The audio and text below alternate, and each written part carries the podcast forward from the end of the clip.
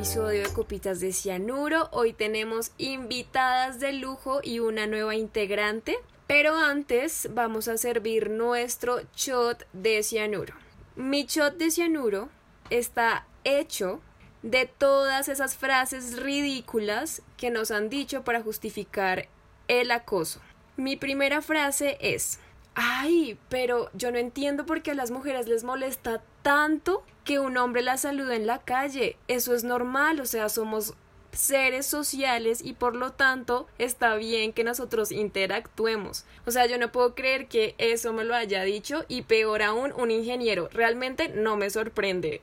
A mí me han dicho que si no quieres que te digan algo, pues entonces mejor no uses escote. Y vete para que no te vean, ¿no? Les contamos que tenemos una nueva integrante a nuestros cócteles. Ella es Cachaza, conocida en el bajo mundo como Helen. Cuéntanos, ¿cuál es la frase más ridícula que te han dicho para justificar el acoso? La frase más ridícula que yo he escuchado es, como usted es bonita, pues yo le puedo decir lo que quiera, a usted me gusta, entonces pues yo le digo lo que quiera. No es con ninguna intención ni de mala fe, solo que como usted me parece tan inteligente, tan bonita, pues no me parece malo decirle nada. Y tenemos dos invitadas de lujo que son de la colectiva Culicagadas, que no les vamos a decir de qué universidad vienen, y quienes nos van a estar acompañando este episodio para hablar un poco de ese tema que tanto les duele a las instituciones, que es el acoso. Ustedes, chicas, ¿cuál creen que es esa frase ridícula para justificarlo? Dinos, Alejandra. Una frase ridícula ah, para justificar el acoso es que no eres suficientemente acosable porque te quejas de eso. Pues muy parecida a la de Helen, básicamente pues si te acosan es porque eres bonita. Si no fueras bonita, pues no te dirían esas cosas. Entonces, pues lo tengo que tomar como un halago, ¿no? Es que hasta eso, ¿no? Es como pensar que entonces acosarme es un privilegio. o el típico también de, es que como el man no es pinta, entonces les molesta. Ah, sí, sí, sí. La típica de, ah, es que a ustedes les gusta que, no les gusta que las acose hasta que las acosa un guapo. O si el man no está guapo. Amigos, nosotras estudiamos en una universidad en donde hay hombres muy lindos, pero también muy acosadores. Así que la belleza también, uno, pues es subjetiva y dos, no tiene nada que ver con si nos sentimos más o menos acosadas. Teniendo en cuenta este shot que se va a preparar durante este episodio, decidimos definir un poco qué es el acoso y iniciamos con el acoso que nos dice, o bueno, qué nos define el acoso desde las organizaciones internacionales.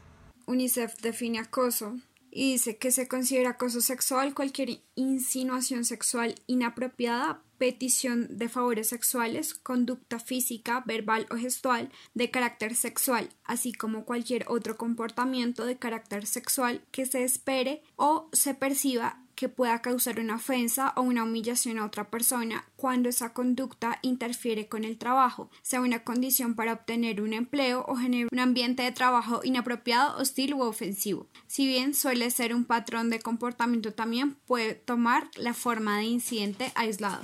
Y ya un poco hacia el tema de aunque no lo vamos a, a, tocar, de Organización Internacional del Trabajo, dice que el acoso es una conducta no deseada de naturaleza sexual en el lugar de trabajo que hace que la persona se sienta ofendida, humillada y o intimidada. Es un término relativamente reciente que describe un problema antiguo. Y pues cabe aclarar que no solamente aplica para el trabajo, sino para la universidad, para un montón de lugares. Aparte que siento que muchas veces, los, o bueno, no sé si a ustedes les ha pasado, pero a mí me pasó una vez que una persona, cuando yo le dije como, parce, estás ejerciendo, o sea, tú estás siendo un acosador con X chica, fue como, ay, pero entonces, ¿quién define qué es el acoso? Busquemos, busquemos qué es el acoso. Y realmente se remitió como a esas organizaciones internacionales para poder definir qué era el acoso y poder saber si él era o no acosador. Y eso me parece un tema súper importante que tratemos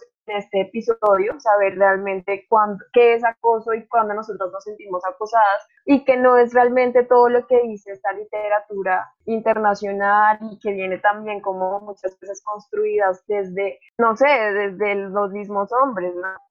Pasa algo y es que los hombres o usualmente las personas que acosan creen que tienen que remitirse a estas definiciones muy complicadas y difíciles y además institucionales y quitan en evidencia el, el, sentido de nuestra forma de sentirnos o nuestra forma de percibir determinados comentarios o a veces que ni siquiera son comentarios. ¿Cómo nos sentimos, de madre? A veces ni siquiera son comentarios, son miradas que tienen cierto sentido, son formas de moverse que tienen cierto sentido y eso ninguna institución lo define. Entonces es muy importante poder empezar a hablar más allá de las definiciones, de quién dice que así es, que si la Organización Internacional del Acoso me dice que así funciona la cosa, pues no es una definición que siempre tenga que institucional porque también apela a la forma en que nosotras nos sentimos y cómo percibimos ciertas palabras y a veces no palabras, que la cosa es no solamente la gestión del acosador no verbal, entonces también es muy bueno pensar, bueno, cómo nos sentimos más allá de esta, esta definición me dice que es acoso, sí, pero hay más cosas que definen y que nos hacen sentir mal, incómodas y minimizadas. Sí, de hecho, nuestra Simón de Beauvoir dice algo muy interesante y digamos que cantamos un poco como a definir el tema del acoso desde el feminismo. Y ella dice que el cuerpo no es una cosa, es una situación y es nuestra comprensión del mundo y el boceto de nuestro proyecto. Y digamos que muchas, bueno, muchas veces no, el acoso realmente viene esa sexualización de nuestro cuerpo, de cuando una persona se cree con el poder y el control de poder tocarte, de poder mirar de una manera laxiva, de poder decirte cosas. Por ejemplo, ahí ya estás, o sea, la construcción que nosotras tenemos desde el mundo, por ejemplo, el simple hecho de salir a la calle ya es pues el miedo, ¿no? Y lo segundo es que el acoso sexual no es un problema individual, es un problema estructural. Y eso es algo que también les cuesta mucho entender a tanto chicas como a chicos, a hombres, y es saber que Hombre, o sea, esto es algo que nos pasa a todas, o sea, el problema aquí no es si tú eres o no acosador, el problema es que aquí es que a todas nos acosan y eso como que a uno lo comprenden y por eso siento que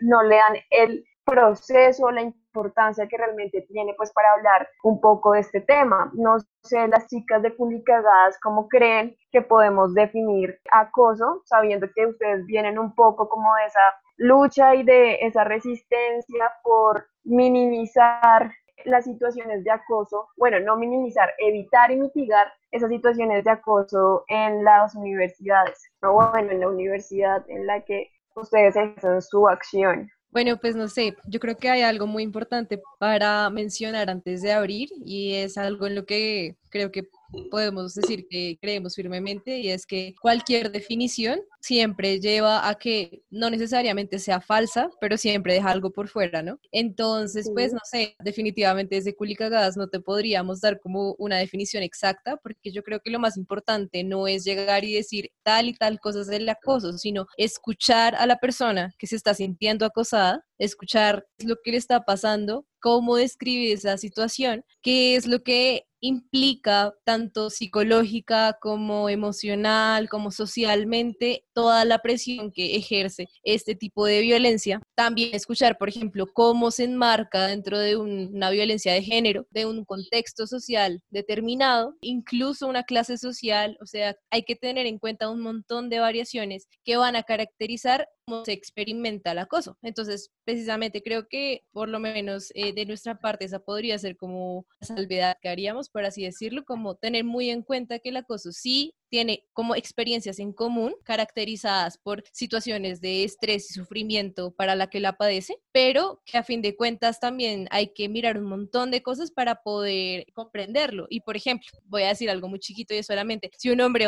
tiene miedo, como entonces de que todo es acoso, no, el punto no es que todo sea acoso y entonces se lave las manos diciendo como, ay, uno no puede decir nada, como suelen decir. El punto no es que no puedan decir nada, el punto es que lo más importante es que escuchen a quien se está sintiendo agredida que escuchen por qué se está sintiendo agredida, en vez de juzgar y querer justificarse, simplemente como en verdad intentar tener una mirada integral y no, no, no, justificarse, simplemente eh, de pronto reconocer la ignorancia puede ser un acto mucho más valiente en ciertos casos. Entonces, yo creo que por mi parte sería eso. Quiero agregar un comentario respecto al ejemplo que diste ahora, todo ese acoso, o sea, creo que la definición entre la línea de diferencia entre coqueteo y acoso es demasiado clara. Y si tú confundes coqueteo con acoso, es porque hay algo que estás haciendo mal, claramente. Entonces, reconócelo e intenta trabajar sobre eso, porque si la persona, es decir, el coqueteo es consensuado, ¿sí? Puede que no sea mutuo, pero es consensuado entonces, eso también es fundamental. Y también revisar, hacerte la pregunta de hasta qué punto te estás pasando por la galleta, el no de la persona que está recibiendo el coqueteo, que realmente, si lo está recibiendo es porque lo estás acusando claramente, porque su no es claro. Eso por un lado, y por otro, yo creo que todas las definiciones de acoso también apuntan a unas posiciones de poder importantes. Y creo que hay un punto muy claro ahí y que revisar, porque solemos considerar que la única posición que hay es eh, digamos, como la de posiciones de poder, ¿no? Entonces, profesores, estudiantes y demás. Entonces, las relaciones de poder se viven también de otras maneras. Porque mucha gente cuando habla de acoso dice como es que si es entre estudiantes no es acoso porque entonces no hay una relación de poder. Y la hay, es entre hombres y mujeres. Y se atribuye una relación de poder ahí también. Y también pasa, por ejemplo, cuando profesores, por ejemplo, homosexuales acosan estudiantes hombres. Ahí hay una relación de poder, de posición clara. Entonces también es importante el acoso revisar todas esas relaciones que, digamos, se intersectan dentro de ese hostigamiento y dentro de ese no consenso que trae ese acoso.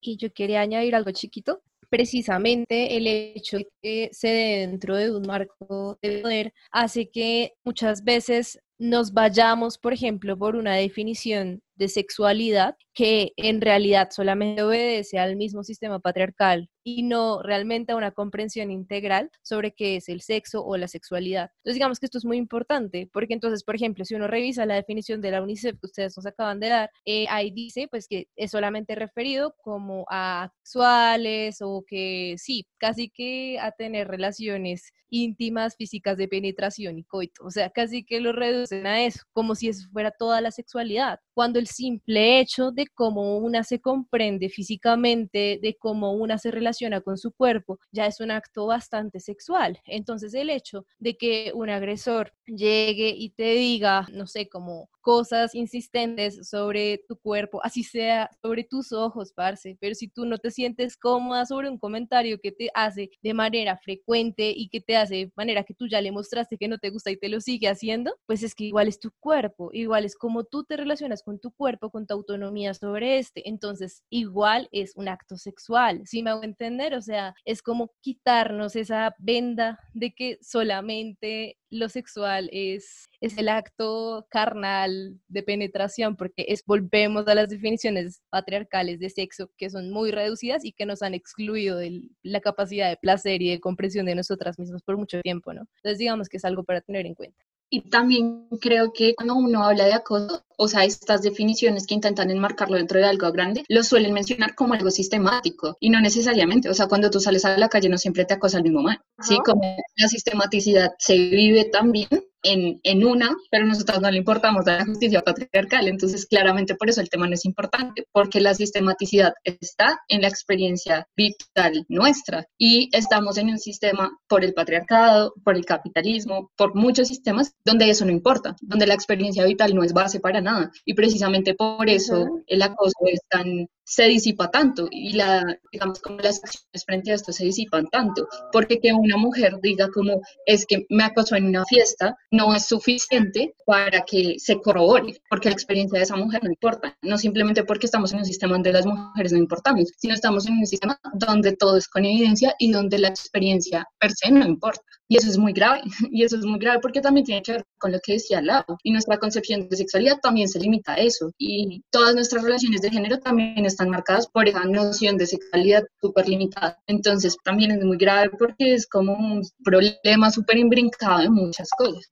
Quisiera que hiciéramos énfasis en dos preguntas. Una de ellas de pronto ya la hemos respondido con lo que hemos conversado, sin embargo no está de más hacerla. La primera es si es posible que podamos identificar a un acosador y la segunda es saber si existen unos mecanismos o un repertorio de acoso. Esto teniendo en cuenta que si bien sabemos que hay prácticas que se repiten y que por lo general está presente en muchos acosadores, también hay otras prácticas que puede que nosotras no lo percibamos como algo inseguro, pero a otras personas sí lo pueden percibir así. Entonces, ¿ustedes qué opinan?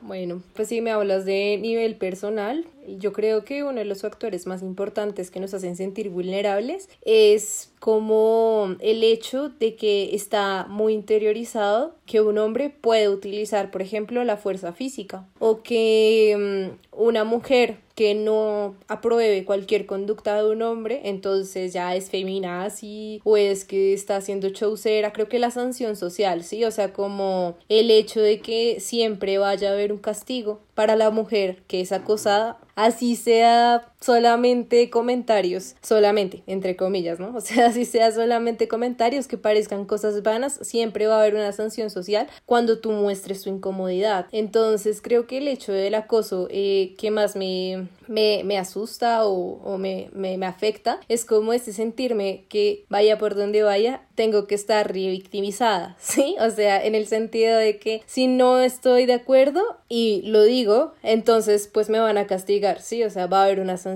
Y si no digo nada, entonces pues yo misma me castigo, porque pues paila, o sea, no me siento cómoda, no me estoy siendo leal a mí misma, no estoy siendo leal a lo que yo siento, pero entonces pues el castigo se queda en mí, por así decirlo. Entonces digamos que creo que eso es una, eso es una situación muy fuerte y que igual se complementa con lo que dije, que un hombre puede usar su cuerpo para imponerse, por así decirlo, y nosotras no lo vemos como una posibilidad. Entonces digamos que creo que nos han convencido tan fuertemente que somos débiles corporalmente que a veces se vuelve como algo instintivo el sentir temor al respecto y a veces como que una dice como, uy, pucha, bueno, me está acosando, por ejemplo, en la calle, un grupo de hombres. Yo no estoy de acuerdo, no estoy conforme, pero ¿qué puedo hacer sin que se me vayan encima o me vayan a poner en una situación de más riesgo, ¿no? O, por ejemplo, no sé, actos revictimizantes por parte de la policía. Por ejemplo, yo escuché un caso de una amiga que estaba tomando pola en un bar, tenía unas medias tipo malla. Bueno, la empezaron a acosar, le empezaron a decir que era una puta, que no sé qué. Y el punto es que ella llamó a la policía y dijo como, oigan, estoy sufriendo una situación de acoso. Y el policía llegó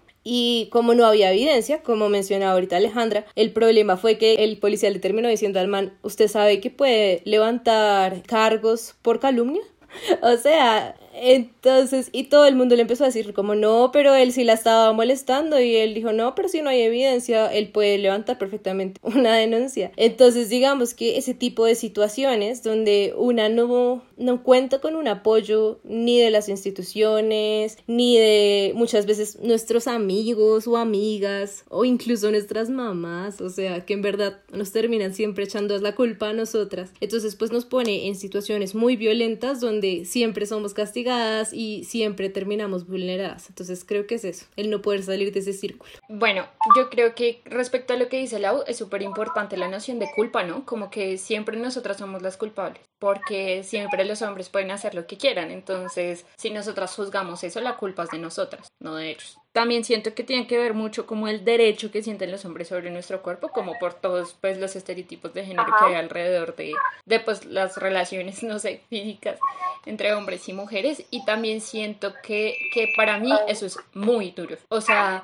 yo soy una persona demasiado impulsiva y yo sí respondo en la calle y no sé, me gusta la adrenalina y no le tengo miedo a nada. Y sí, sí, yo sí respondo muchos comentarios y a veces pienso como yo, ¿por qué me tengo que poner en estas? porque le tengo que gritar a un man como que se calle? porque le tengo que gritar a un man que no estoy en una vitrina, estoy en la calle? Porque habla de mí, no tiene derecho. O sea, y es muy frustrante y sobre todo también es muy frustrante eso, ¿no? Como no tener en quien, como refugiarse precisamente porque nadie está de nuestro lado. O sea, ni las instituciones, precisamente por esta noción de culpa, ¿no? Y para mí eso, la verdad, es bastante fuerte porque aparte es, tú respondes y es como no, pero no te arriesgues tanto. Tú no respondes y es como, no, pero porque no dijiste nada. Tú sales a la calle y no salgas así. Y así sucesivamente, no sé, cómo uno reacciona frente a tantos sermones, además de reaccionar frente a la situación. Y otra cosa es, no tenemos por qué estar preparadas para, que eso es algo que decía la en una reunión y me parecía muy cierto, y es,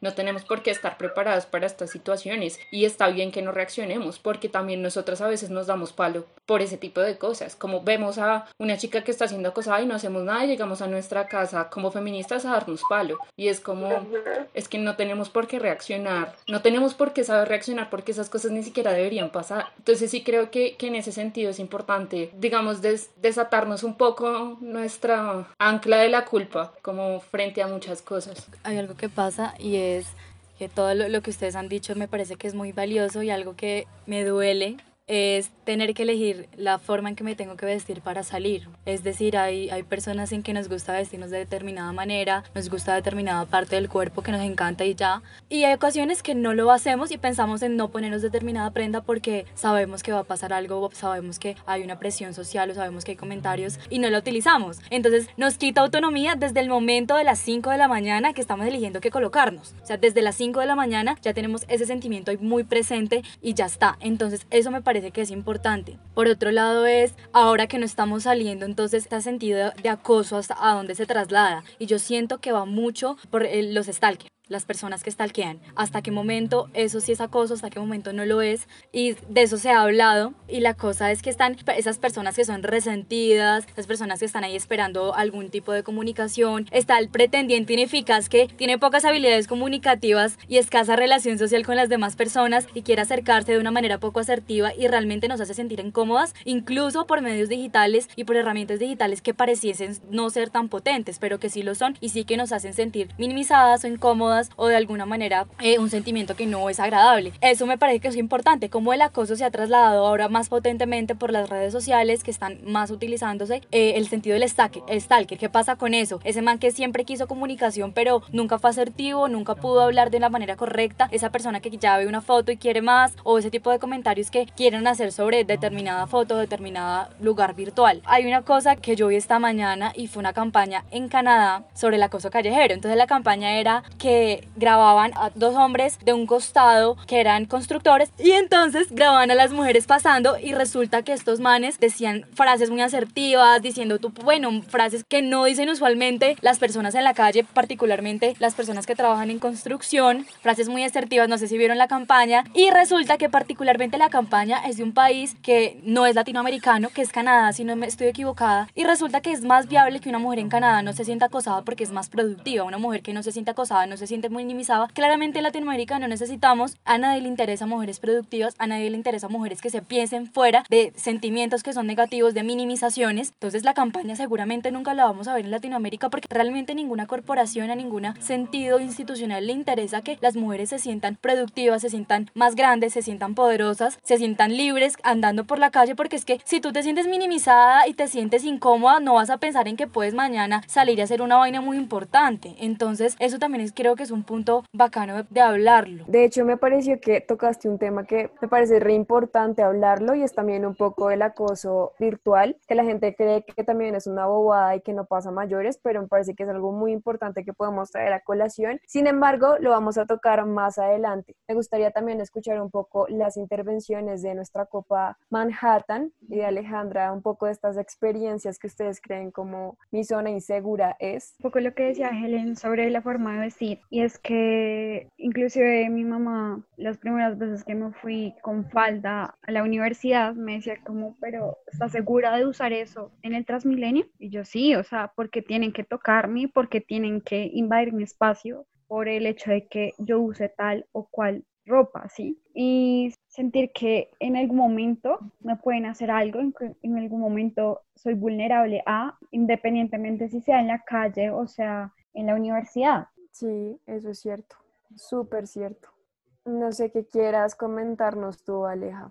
Eh, yo quería remitirme como algo que estaba diciendo quien dio el ejemplo de Canadá porque dijo muchas cosas muy interesantes. O sea, la primera es pues esta discusión sobre el acoso virtual, que sí es una vaina muy importante, sobre todo en estos tiempos y sobre todo en universidades donde hay grupos de como confesiones que ya se vuelven muy agresivos. O sea, como que a veces sí son, se pasan y pueden llegar a caer como en un hostigamiento muy raro y muy feo también. Y respecto a lo de la zona insegura, yo creo que una zona insegura definitivamente es la calle, o sea, como la vía es muy complicado, como que de verdad, y no solo, o sea, más allá de la ropa también hay un montón de estrategias que se forman y que uno se cranea, entonces voy a ir con cara de lámpara para que nadie me mire y nadie me diga nada y crean que, pero igual nada de eso funciona porque nada, nadie cree que podamos ser reactivas, ¿no? Y eso también se censura un montón, o sea, como esta frase ante la violencia machista, autodefensa feminista, pues eso no es válido para las demás personas. Entonces yo un man me acosa y yo le respondo, entonces la paila soy yo, no él. Y de verdad es, es algo que genera que la inseguridad sea mucho mayor, porque por ejemplo tú en la universidad vas a tener, pues no sé, tú te vas a remitir como al entorno en el que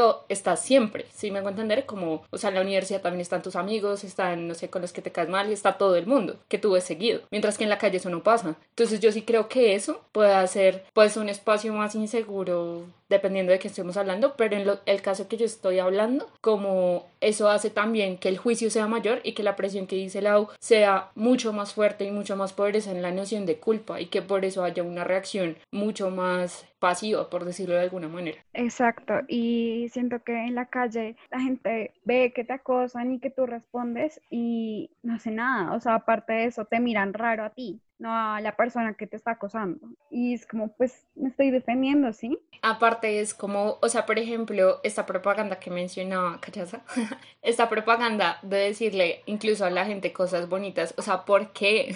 ¿Por qué tenemos que decirle a gente desconocida cosas? A la gente no le importa lo que tienen por decir de ella, o sea, cachémonos. Sí, como no entiendo por qué es tan difícil de comprender que en la calle para qué hablamos, o sea, saludémonos y algo, pero ¿para qué más? O sea, no, no entiendo cuál es la lógica que detrás de eso, pues además de pues toda la estructura que hay detrás, pero eso a mí sí también me parece muy grave, como, sí, bueno, como que la solución es decirle a las mujeres, hola, qué bonita estás, porque el problema no es que el piropo sea feo o no sea feo, el problema es que uno no es un piropo, dos es una falta de respeto, tres no tienes por qué hacerlo, cuatro no nos importa, o sea, el problema está ahí. Por ejemplo, a mí hay algo que me ha puesto a pensar mucho y es que yo no sé si de pronto nosotras, por ser mujeres, creemos que o bueno, sabemos un poco que se siente ser acosadas y por lo tanto sabemos que es respetar un cuerpo, ¿saben? Porque igual yo siento que, o sea, siempre están los manes que dicen como, ay, pero es que ustedes también morbosean, pero es que ustedes no sé qué, pero es... y uno dice como pana, pero es que yo no creo que sea tan sistemático como ustedes lo hacen o tan directo como ustedes lo hacen, o sea, eso de que pasa un man y uno se quede mirándole el culo, yo no creo que eso pase mucho, entonces yo decía como, es como esa capacidad, no sé, de saber hasta dónde uno pues llega, ¿no? Y es precisamente porque uno como que no quiere repetir eso que uno siente en el cuerpo de otra persona hay algo que, que, tú dices que me parece muy interesante y es porque los comentarios del, del otro lado que dicen que nosotras también hacemos determinados comentarios que pareciesen ser morbosos. El asunto es que la cosificación del cuerpo siempre se ha evidenciado en lo feminizado y en lo femenino. La cosificación de lo corporal no está organizada con lo masculino o lo masculinizado. Entonces, realmente para ellos no es gran cosa que alguien de antes les sube el ego, antes su masculinidad se ve más asertiva y más fuerte y más profunda porque una mujer le ah, tan, tan bacano. Entonces, realmente sí lo hacemos, claro que lo hacemos. La diferencia radica en que hay una, hay una condición estructural de la cosificación corporal y que siempre se ha, habido, se ha visto vivenciada en los cuerpos femeninos y feminizados. Entonces, en lugar de, de que el otro se sienta mal, resulta que el otro afirma su masculinidad porque tan bacano que cinco viejas me morboseen. Pues no se siente incómodo. El asunto es que siento y particularmente que sentimos con determinados comentarios. Entonces siento que también eso que dices es muy importante. Y sabes que es la otra, eh, yo tengo un caso de un compañero que él me la, se la pasaba diciéndome todo el tiempo que a él le encantaría que le estuvieran diciendo todo el tiempo que, uy, que qué rico, que uy, estás muy bueno, que no sé qué. Y resulta que le pasó, le pasó una mujer mucho mayor que él, pónganle ustedes tipo 50, 60 años, le empezó a decir que estaba muy lindo, que qué rico colágeno, que bla, bla, bla. Y ahí sí él se sintió, digamos que un poco vulnerable a eso que le estaba pasando. Y él decía, es que no me gusta, es que me siento muy raro. Y yo le decía, como ves que no es chévere? O sea, ahí, digamos que ni siquiera se reafirma esa discrepancia que ellos nos ponen, que el chico yo súper bien su halago, pero el otro me dice lo mismo que el chico, el chico guapo, yo me voy a sentir como súper mal. Yo le decía, no, es que no depende ni de quién te lo diga, ni en qué circunstancia, ni nada. O sea, que a ti se te metan con tu cuerpo ya es una vaina muy transgresora. O sea, a mí, por ejemplo, yo no puedo con este tipo de situaciones que me parece también muy importante y que ya lo hemos hablado un poquito es las relaciones de poder. Jue madre, ¿usted la han acosado con cinco hijas al lado, con otro lado? No, eso no pasa. O es decir, no pasa muy seguido. Ese acoso siempre está cuando está la eh, determinada persona sola, o en una posición vulnerable, o en una relación de poder desigual. Usualmente si usted va con su papá, le aseguro, vea, le aseguro que ese acoso no está presente. Si usted va con otra persona que es hombre, le aseguro que no está presente ese acoso. No está presente y yo lo póngale porque yo sé que hace así. Entonces también se evidencia que no por ser bonitas o feas o lo que sea, porque dicen que no, el, el, el argumento es que las mujeres que socialmente no son tan atractivas, pues tampoco, y resulta que sí. El asunto es que esa relación de poder, primero, es desigual, y segundo, salga usted con su papá a ver si lo acosan y resulta que eso no pasa. Entonces, ¿dónde se ve ese asunto del piropo sencillo, de buena fe, tranquilo? No está presente. Lo que, o sea, con lo que está diciendo Helen y con lo que dijo Alejandra, es muy cierto. El punto de que si hayan mujeres que de hecho han acosado a hombres, que bueno, excepcional, pero no vamos a negar que puede pasar, no significa que entonces nosotras estemos diciendo, ay, es que es válido cuando una mujer lo hace y, no válido cuando un hombre no, o sea, es que el punto del feminismo nunca ha sido decir que las mujeres podemos ser agresoras y está bien, sino el punto está de decir, parce, no hay por qué agredir frente a ese tema, así de sencillo. Y eso no tiene que ir de ninguno de los dos lados pero hay que reconocer toda esa serie de agravantes que está cuando el, el, acoso va de un hombre a una mujer. ¿Por qué? Porque está socialmente mucho más, no sé cómo decirlo, pero fortalecido y además justificado que el de una mujer. Es muy raro que una mujer acose con total libertad sin que sea juzgada, ¿sí? O sea, como que a lo que me refiero es como que se sienta segura y que todo el mundo la aplauda porque acusó y que diga, ay, qué mujerón. Pucha, eso no pasa. En cambio, sí pasa al lado inverso. Entonces digamos que hay que tenerlo en cuenta porque el punto es ese, no justificar la violencia de ninguno de los dos lados, no menospreciarla, porque yo he tenido amigos que han sido pues maltratados eh, por otros hombres, pero también han sido maltratados sexualmente. El punto no es como menospreciar que los hombres puedan sentir agredidos. El punto, el punto es hay que tener en cuenta todas las condiciones contextuales que hacen que se agrave cierto tipo de condiciones para las mujeres. Siento que uno no debería sentir eso, ¿no? Como sentir esa satisfacción de que ellos están sintiendo lo que una siente, sabiendo que de pronto ellos han justificado en muchos momentos el acoso, como, ay, no pasa nada, es normal, los hombres hacemos eso, tienes que vivir con eso durante toda tu vida. Y es eso, también sentir como esa capacidad de empatizar un poco con que nosotras tampoco estamos de acuerdo con que eso les suceda a ellos. O sea, nosotros tampoco queremos que los violen, tampoco queremos que, pues en este caso, los acosen, sino que es cuestión de que ellos también puedan pararse un poquito en lo que nosotras sentimos diariamente y que se puedan como poder, no sé, de pronto ser más consciente de esto que pasa y dejar de normalizar y justificar, pues, esto que pasa. Esta ha sido la primera parte de nuestro especial de acoso y no se pierdan la segunda parte porque seguiremos hablando con las chicas de la colectiva Las Culicagadas y va a estar llena de puro cianuro. Ya saben, tenemos una cita. No olviden seguirnos en Instagram como Copitas de Cianuro, en Twitter como Copas de Cianuro y en Facebook como Copitas de Cianuro. Y a la colectiva Culicagadas la pueden encontrar en Instagram como Culicagadas con Q. Y si quieren que toquemos cualquier tema desde el feminismo, háganoslo saber en cualquiera de nuestras redes sociales.